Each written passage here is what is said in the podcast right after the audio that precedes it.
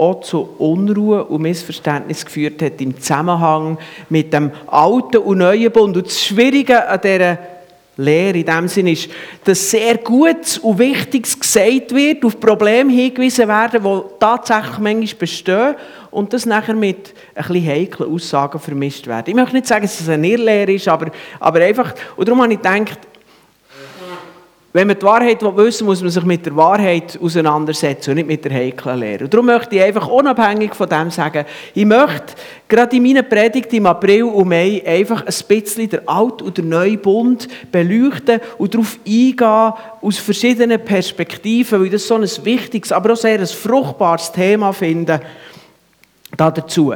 Und darum heute zuerst mal, ja, was ist überhaupt ein Bund?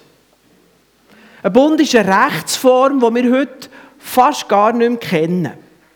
Der Hosenbund kennen wir etwa noch, der Ehebund kennen wir noch, aber der Bund, wie damals im Alten Testament, wo ganz viel ähm, verbindliche Abmachungen in Form von einem Bund getroffen worden sind, das kennen wir heute fast nicht mehr. Haben Verträge heute. Aus meiner Sicht gibt es drei wichtige Unterschiede zwischen einem Vertrag und einem Bund. Ein Vertrag der regelt grundsätzlich mal eine Sache und ein Bund regelt eine Beziehung. Ich habe einen Vertrag mit meinem Telekom-Anbieter. Und dann habe ich ausgehandelt mit diesem Telefon mit jemandem, den ich gar nicht kenne. Die oder der hat einfach Kompetenz gehabt. Meistens, wenn ich anrufe, wenn mein Vertrag abläuft, dann wollte ich schauen, ob ich noch etwas Besseres rausholen kann. Dann rufe ich an und die erste Person die hat gar nicht Kompetenz. Dann gibt sie mir eine andere Telefonnummer, dann kann ich dort ein bisschen stürmen und, und manchmal bekomme ich das, was ich will, und manchmal bekomme ich es nicht ganz. Ich könnte doch künden. Es ist einfach ein Vertrag, es ist eine reine Sache. Hingegen, bei einem Bund verbinden sich zwei Partner. Das können Menschen sein, das können zwei Völker sein, das kann aber auch Gott und ein Mensch sein oder Gott und ein Volk. Die Bundespartner. Das ist der erste Unterschied. Also, ein Vertrag regelt eine Sache, ein Bund eine Beziehung. Das Zweite, der Bund der hat grundsätzlich kein Ablaufdatum. Ein Vertrag kann man künden. Ein Bund kann man eigentlich nur brechen. Man kann, man kann bundesbrüchig werden in diesem Sinn. Jesus sagt es zum Beispiel in Bezug auf einen Ehebund. Wenn man sich scheiden lässt, führt es unweigerlich zu einem Bruch von der Ehe. Ein Bund kann man nicht künden, den kann man nur brechen. Das Dritte, bei einem Bund ist grundsätzlich immer Gott im Spiel, egal wer Bundespartner sind. Und zwar, weil man zu einem Bund der Eid vor Gott gehört. Man schwört einen Bund oder man legt einen Eid ab zu einem Bund. Und über einen Eid wacht Gott. Das sehen wir in der Bibel ein Beispiel von Bund, die zum Teil gar nicht so eisen gefällt worden sind, aber Gott hat gesagt, er hat den Bund geschlossen, der ist heilig. Und das macht einen Bund heilig im Gegensatz zu einem Vertrag in diesem Sinn. Im Alten Testament finden wir viele solche Bündnisse und ich möchte einfach ein paar nennen, wo Gott mit Menschen äh, geschlossen hat. Zum Beispiel Gott schließt nach der Sintflut mit Noah einen Bund. Regenbogen, Niemand wird die Sintflut alles Leben auslöschen. Immer wird Frost und Hitze, Tag und Nacht, Regen und Sonne, Saat und Ernte sein. Das ist ein Bund, den Gott mit dem Noah geschlossen hat. Später schließt Gott den Bund mit dem Abraham. Schließlich zur Zeit von Mose schließt er mit dem Volk Israel am Berg Sinai einen Bund und gibt ihnen quasi als Bundesschrift das Gesetz mit den zehn Geboten. Und wenn wir in den kommenden Predigten vom Alten und vom Neuen Bund reden, dann bezieht sich das auf eine Stelle aus dem Jeremia-Buch im Alten Testament und die möchte ich euch lesen. Es gibt Menge Alten Bund und Menge Neuen Bund und Menge Bund, aber mit dem Alten und Neuen Bund sind zwei Sachen gemeint und das tut eben der Jeremia 31 uns zeigen. Es wird der Tag kommen, spricht der Herr, an dem ich einen neuen Bund mit dem Volk Israel und mit dem Volk Juda schließen werde. Dieser Bund wird nicht so sein wie der, den ich mit ihren Vorfahren schloss, als ich sie an der Hand nahm und aus Ägypten herausführen. Sie sind meinem Bund nicht treu geblieben, deshalb habe ich mich von ihnen abgewandt, spricht der Herr. Doch dies ist der neue Bund, den ich an jenem Tage mit dem Volk Israel schließen werde, spricht der Herr. Ich werde ihr Denken mit meinem Gesetz füllen und ich werde es in ihr Herz schreiben und ich werde ihr Gott sein und sie werden mein Volk sein. Niemand muss dann noch seinen Freund belehren und keiner seinen Bruder ermahnen, lerne den Herrn kennen.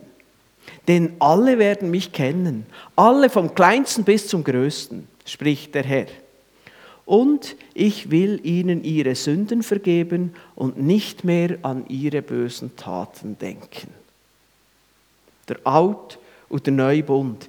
Im alten Bund gibt Gott den Menschen seine gerechten Anforderungen, zum Beispiel die zehn Gebote, und sagt, wer sie haltet, wird leben und gesegnet sein. Wer sie übertritt, wird sterben und verflucht sein. Einfach, sachlich, klar das ist der alte Bund. Der neue Bund sagt, Jesus hat den Fluch und die Schuld der Menschen gedreht. Wenn wir an ihn glauben, schenkt er uns Vergebung, Gerechtigkeit, Leben und Segen und führt uns in Beziehung zu Gott. Das ist der neue Bund in diesem Sinn. Das ist so ein bisschen Theorie, ganz kurze Einführung. Wir könnten über das ganze Seminar machen. Aber ich glaube, wir sehen ein bisschen, um was es geht. Und ich möchte jetzt in dieser Predigt anhand von zwei Geschichten aus dem Neuen Testament das Wesen und die Auswirkung von diesen beiden Bündnissen, vom Alten Bund und vom Neuen Bund, zeigen. Die erste Geschichte ähm, steht in Johannes 8, im, ab Vers 3 bis 11. Dort lehrt Jesus im Tempel und nachher passiert Folgendes. Es ist morgen, Jesus lehrt und nachher heißt es, da bringen die Schriftgelehrten und die Pharisäer eine Frau, die einem Ehebruch ertappt worden ist. Stellen sie in die Mitte und sagen zu ihm, Meister, diese Frau ist beim Ehebruch auf frischer Tat ertappt worden. Im Gesetz aber hat Mose uns vorgeschrieben, solche Frauen zu steinigen. Du nun, was sagst du? Dies sagten sie, um ihn auf die Probe zu stellen, damit sie einen Grund hätten, ihn anzuklagen. Jesus aber bückte sich und schrieb mit dem Finger auf die Erde. Als sie immer wieder fragten, richtete er sich auf und sagte zu ihnen, wer unter euch ohne Sünde ist, werfe als erster einen Stein auf sie. Und er bückte sich wieder und schrieb auf die Erde. Sie aber hörten es und entfernten sich einer nach dem anderen, die Ältesten voran, und er blieb allein zurück mit der Frau, die in der Mitte stand. Jesus aber richtete sich auf und sagte zu ihr, Frau, wo sind Sie? Hat keiner dich verurteilt? Sie sagte, keiner, Herr. Da sprach Jesus, auch ich verurteile dich nicht. Geh und sündige von jetzt an nicht mehr. Mir gefällt die Geschichte, ich finde die absolut genial. Es ist eine von meinen wirklich Favorite. Ich finde das so spannend. Aber erst bei der Vorbereitung eigentlich auf, auf die Predigt, bei den Gedanken, habe ich gemerkt, da prallen eigentlich die beiden Bündnisse aufeinander, der Alt- und der Neue Bund. Ich meine, von der Heuchelei abgesehen, dass die Kollegen Pharisäer und Schriftgelehrten nur die Frau bringen und anklagen, müssen wir im Blick auf den Altbund sagen, die Ankläger haben recht. Ihr könnt im zweiten, dritten Buch Mose lesen, was mit einer Ehebrecherin geschieht. Sie haben vollkommen recht, nach Sicht vom alten Bund haben sie genau die richtige Anklage gemacht. Und wenn wir lesen, was Jesus sagt, er widerspricht er noch nicht. Er sagt nicht, ja, das könnt ihr ja nicht machen. Und was sagen wir doch, und Gott ist doch lieb oder was nicht. Er widerspricht ihnen nicht. Er sagt einfach, wer unter euch denn, äh, ohne Sünde ist, werfe als erster einen Stein auf sie. Jesus redet hier im gewissen Sinn, im alten Bund, ja, werfe den Stein auf sie. Aber er zeigt gleichzeitig auch den Mangel vom alten Bund auf.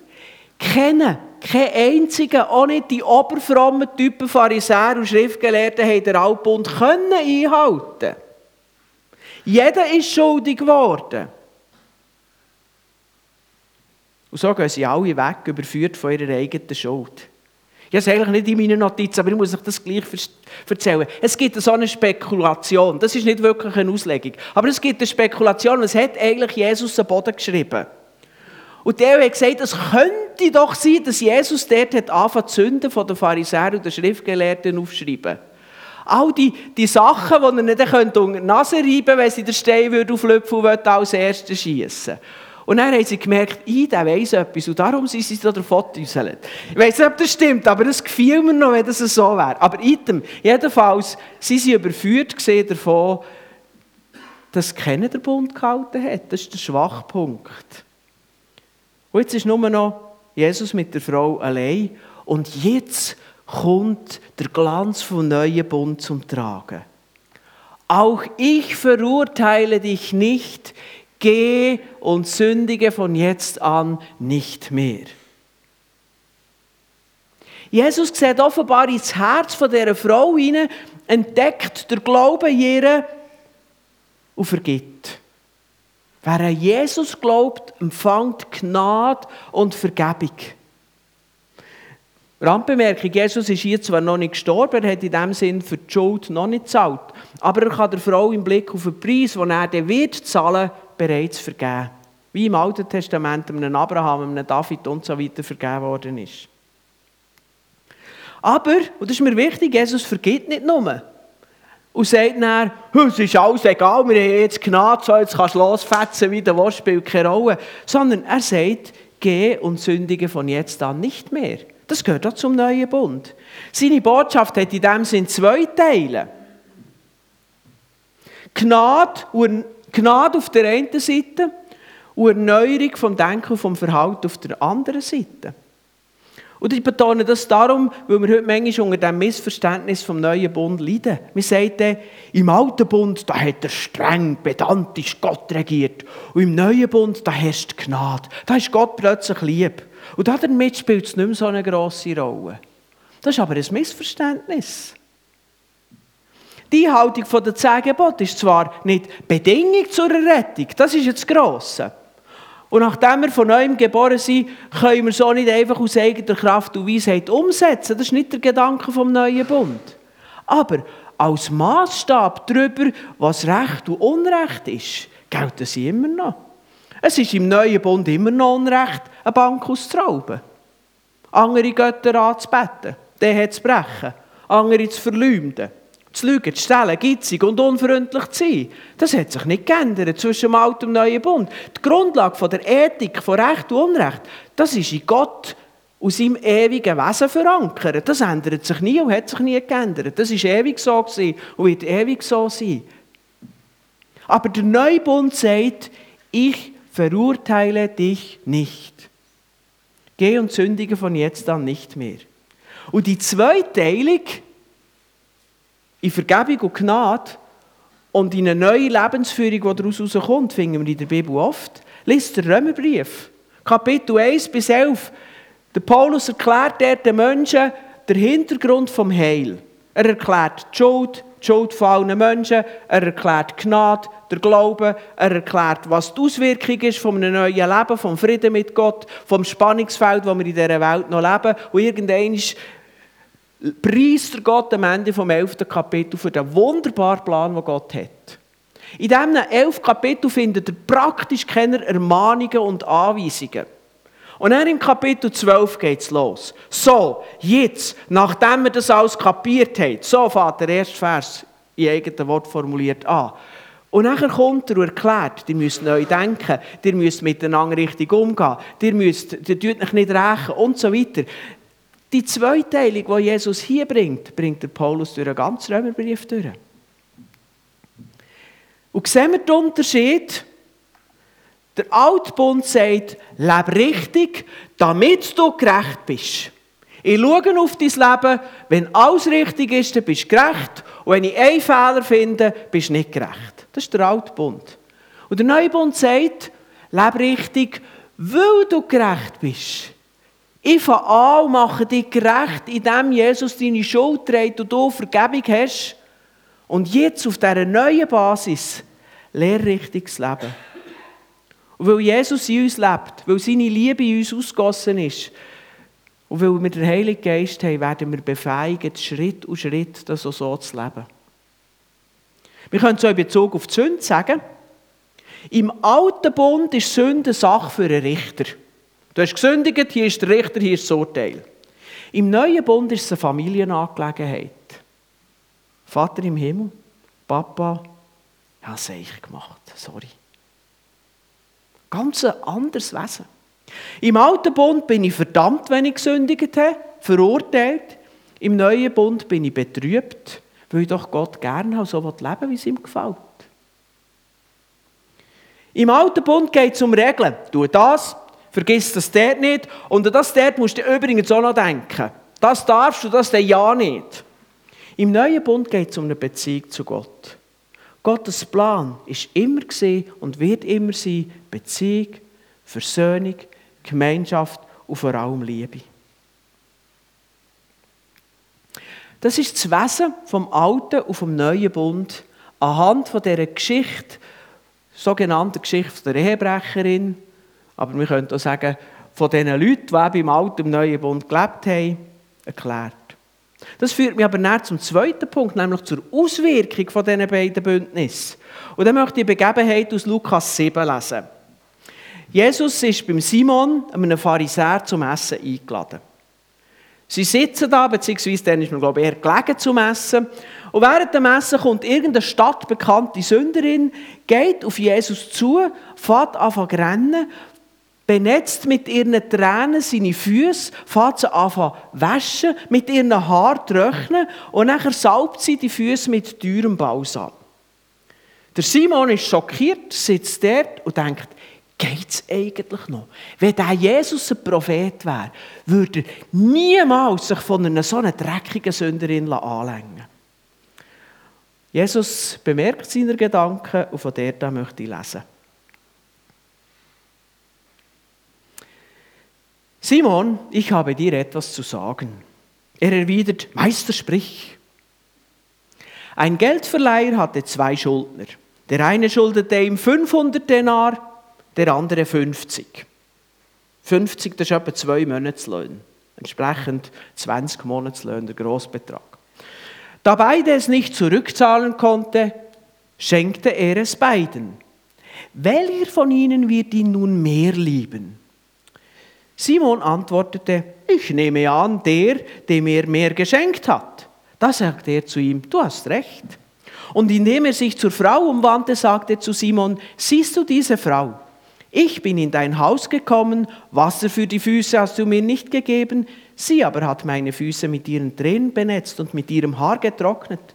Einen Kuss hast du mir nicht gegeben, sie aber hat, seit sie hereingekommen ist, nicht aufgehört, meine Füße zu küssen.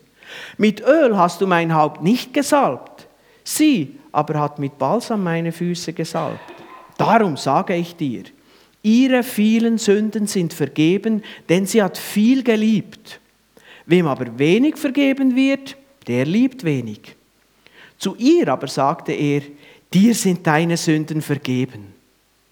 Da begannen die Gäste untereinander zu sagen, wer ist dieser, dass er sogar Sünden vergibt? Er aber sagte zu der Frau, dein Glaube hat dich gerettet, geh in Frieden. Zuerst mal, die Frau, wird kein Name genannt hier, interessanterweise. Es wird auch nur bezeichnet, dass sie eine Sünderin ist. Was genau sie gesündigt hat, das steht hier gar nicht.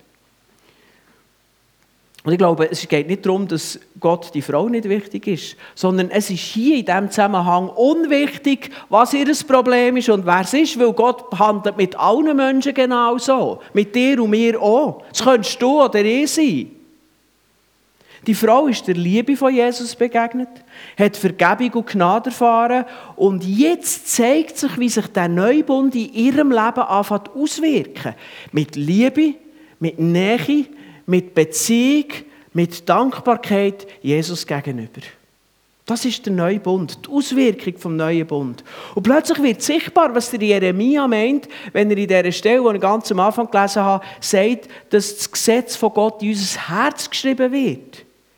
Dieser Frau hat niemand mehr mit den zehn Geboten kommen. Sie hat sie gelebt. Aus Liebe.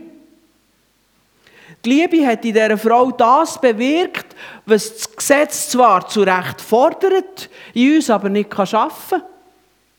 Der stolze Pharisäer Simon hockt da wie ein, wie ein Bauklotz und handelt nicht. Weil er zwar das Gesetz kennt, aber die Verwandlung durch einen neuen Bund nicht erlebt. Er lebt im alten Bund, der keine Auswirkung hat auf den Menschen. Und darf ich hier übrigens eine Klammerbemerkung machen. Jede Sünde, jede Ungerechtigkeit ist letztlich ein Vergehen wegen die wahre göttliche Liebe. Entweder in Bezug auf Gott oder in Bezug auf unseren Nächsten oder in Bezug auf uns selbst. Wenn Gott sagt, das ist Recht oder das ist Unrecht, dann hat er nicht irgendein beim Kaffee überlegt, ja, wir können nicht einfach nichts einschränken, wir müssen noch ein paar Einschränkungen machen. Das tun wir verbieten, das tun wir gebieten, dann haben wir ein bisschen Ordnung. Sondern es ist tief im Wesen von Beziehung und von Liebe verwurzelt. Darum sagt ja Jesus so, an der Liebe zu Gott und zum Mitmensch, dort hängt das ganze Gesetz drin. Mach dir ein Beispiel. Wenn du dir Sorgen machst und gitzig wirst, dann stellt sich das zwischen Gott und dir. Beziehung wird belastet. Er will dich versorgen und erwartet dein Vertrauen, damit er dir geben kann, dir helfen kann. Und du wendest dich von ihm ab und vertraust deinen Sorgen und ihm gibt es mehr als seine Versorgung. Das ist lieblos und belastet deine Beziehung zu Gott. Zusätzlich leiden unter deinem Geiz und dem Charakter, der das hervorbringt, auch Beziehungen zu deinen Mitmenschen. Also das, was Gott als Unrecht bezeichnet, wird Beziehung zu Gott zu den Mitmenschen oder auch zu dir selber belasten. Und so können wir ganz viele Beispiele machen. Bei Jesus und bei dem Gebot von Gott geht es immer um die Liebe zu Gott, um die Liebe zu den Menschen untereinander und um gesunde Beziehungen zu sich selber. Aber hier zurück zu der Frau. Hier sehen wir, die Frau fängt an richtig denken und handeln, weil sie Liebe und Gnade erfahren hat. Der Neubund hat Auswirkungen, die der Altbund nicht hatte. Die Gnade vom neuen Bund bewirkt im Menschen das, was der Altbund mit den Forderungen vom Gesetz nicht hätte können tun. Darum, der Simon ist im Alten verhaftet geblieben. Aber, das wollte ich nochmal sagen, der Maßstab von Recht und Unrecht bleibt der gleich. Es ist der Weg her zum Erreichen von diesen Sachen, der total verändert ist. Im neuen Bund nimmt uns Jesus an, bedingungslos. Und so werden wir durch ihn und mit ihm und in ihm verändert. Im alten Bund steht man unter der Forderung vom Gesetz und keiner hat es geschafft und jeder ist zu vollem Recht verurteilt worden. Keiner, der von Gott verworfen wird, wird zu Unrecht verworfen. Wir werden aus Gnade gerettet, weil wir Jesus annehmen. Aber wenn es darum geht, was wir verdient haben, hat niemand vor Gott eine Chance.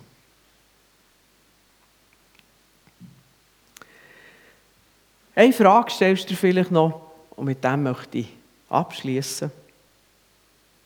Warum hat denn Gott der Altbund, der Sinai-Bund überhaupt gegeben, wenn wir ihn doch eh nicht einhalten können? Römer 3,20 gibt uns dazu eine gute Antwort. Durch das Befolgen von Gesetzesvorschriften steht kein Mensch vor Gott gerecht da. Das schaffen wir einfach nicht. Das Gesetz führt vielmehr dazu, dass man seine Sünde erkennt. Das heißt, das Gesetz mit seinen Forderungen ist wichtig, damit wir aus unserer Selbstgerechtigkeit gehen und können zugeben, dass wir Jesus brauchen. Wir sind schuldig vor Gott, du und ich. Aber erst wenn wir das erkennen, können wir Jesus als unseren Retter annehmen. Es ist wie bei der Diagnose von einer ernsten Krankheit, die wir sonst nicht kennen würden und trotzdem daran zugrunde gehen. Das Gefährliche zum Beispiel an verschiedenen Krebsarten ist, dass man ein, zwei Jahre problemlos damit leben kann es tut gar nicht weh.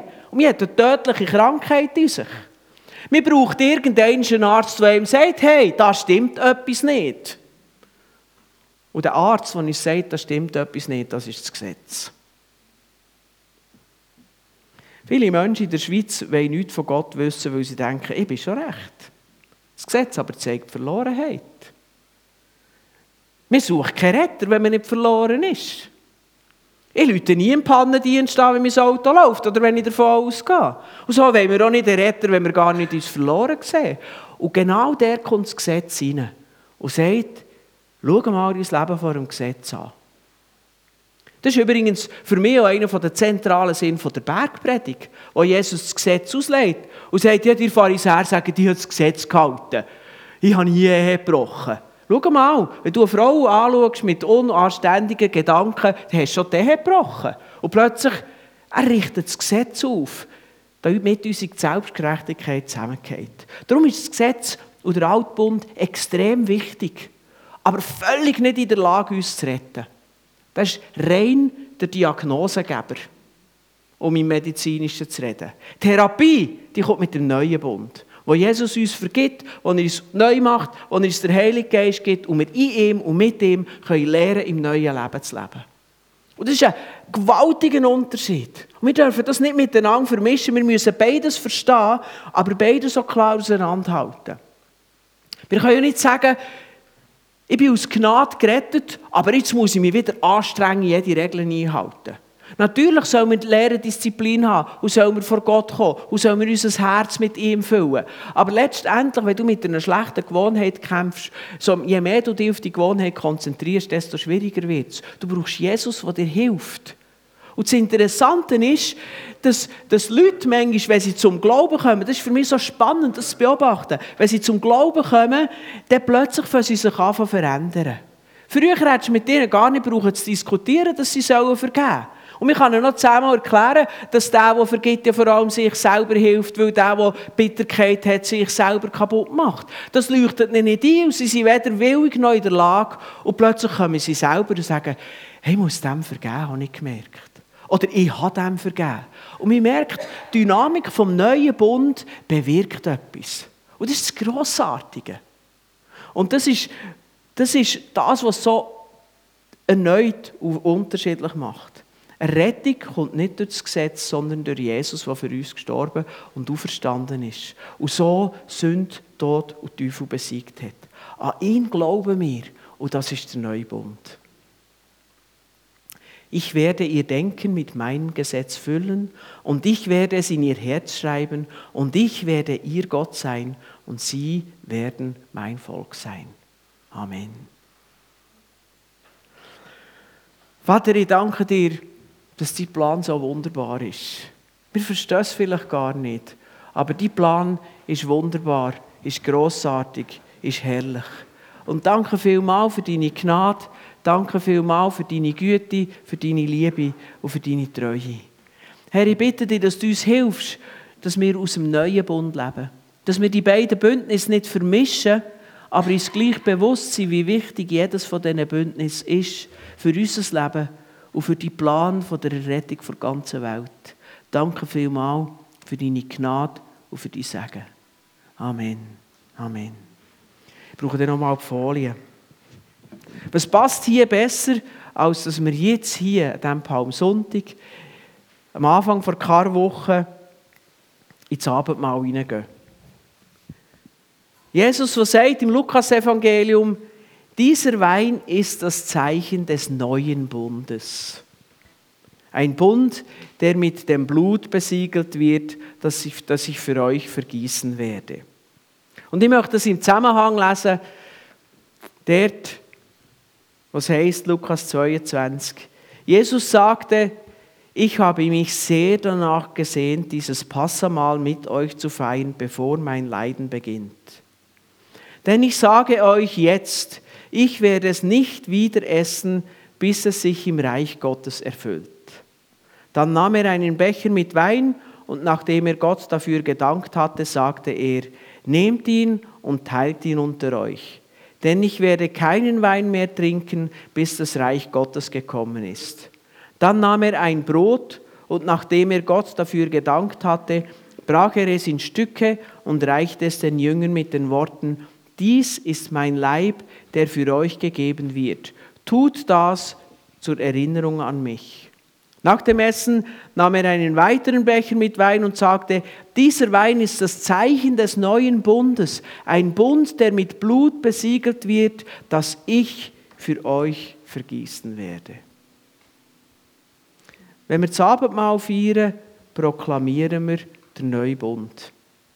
Durch das einfache Nehmen von dem, was angeboten wird, vom Brot, das der Lieb von Jesus darstellt, vom Wein, das das Blut von Jesus darstellt,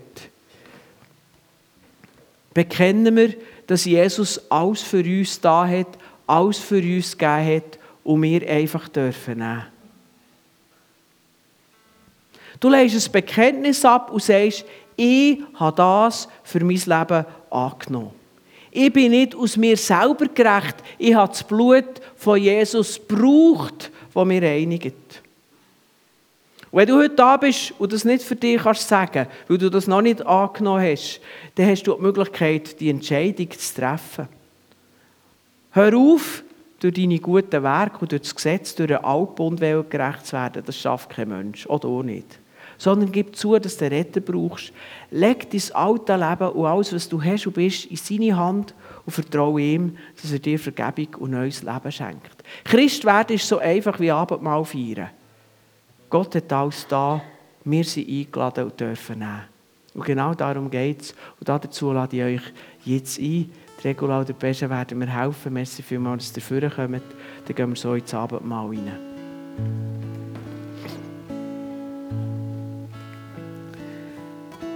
Jesus, ich danke dir, dass du dein Leib gebrochen hast und dein Blut vergossen hast. Vater, ich danke dir, dass du parat, parat bist, deinen Sohn zu opfern. Und danke dürfen wir heute das feiern.